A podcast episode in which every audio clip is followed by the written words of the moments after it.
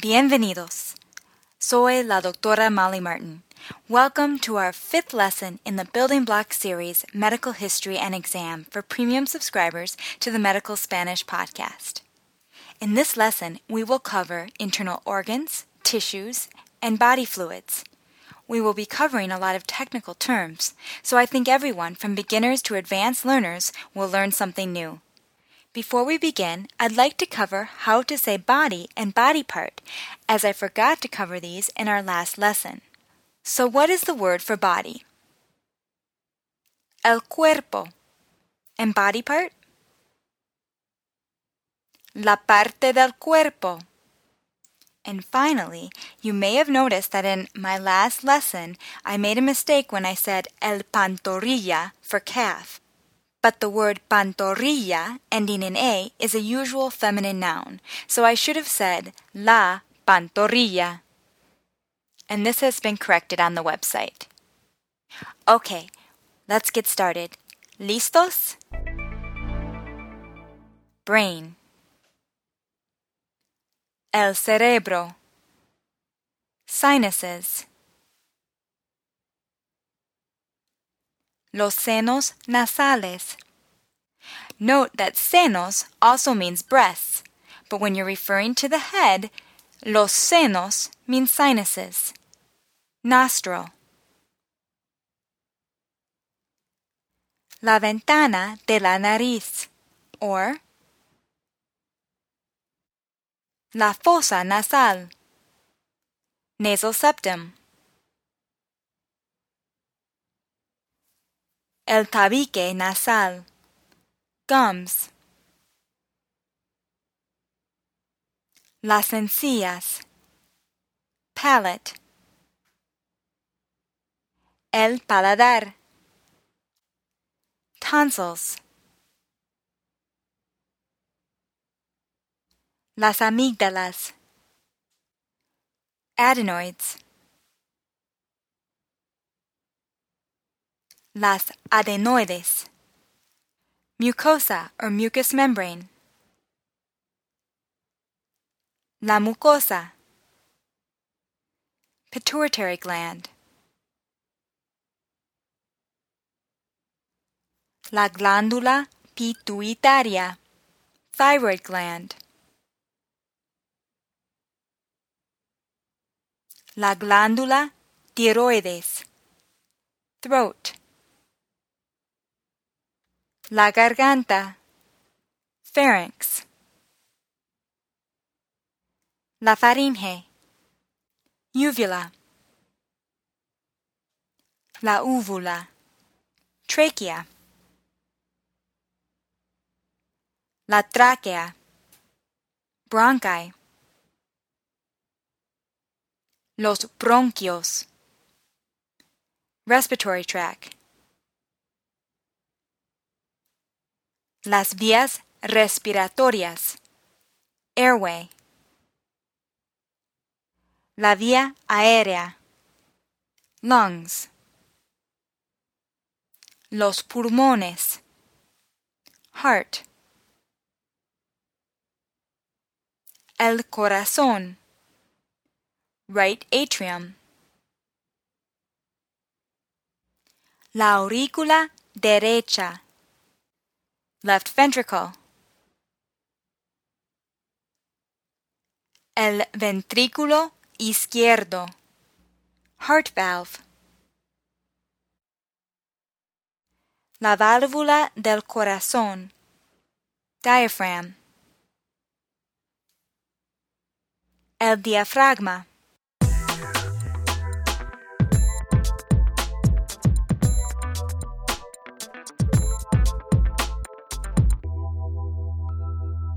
Esophagus.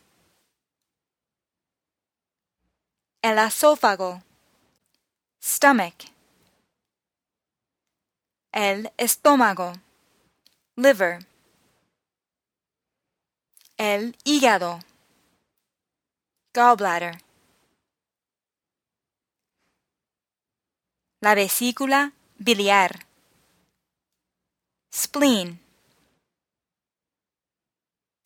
El bazo. Pancreas. El páncreas. Intestines. Los intestinos. You may also hear la tripa or las tripas to refer to the stomach and intestines. It's similar to saying gut or guts in English. Small intestine. El intestino delgado. Large intestine. El intestino grueso. Colon. El colon.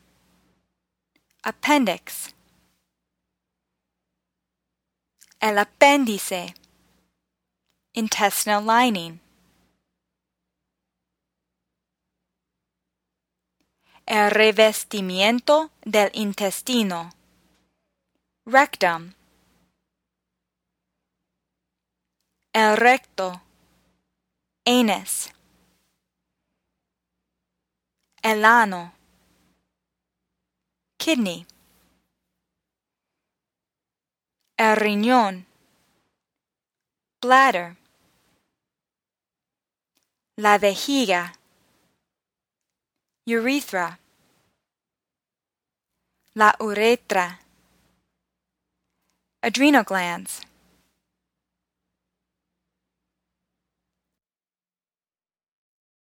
Las glándulas suprarrenales. Uterus. El útero, or la matriz, or el vientre, cervix. El cuello uterino, or el cervix. Ovaries. Los ovarios. Fallopian tubes. Las trompas de falopio are often just referred to as tubes. Las trompas. Testicles. Los testículos. Prostate. La próstata.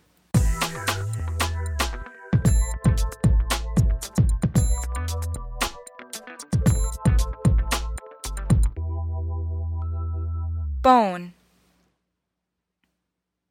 el hueso, joint, la articulación or la coyuntura, ribs, las costillas, spine,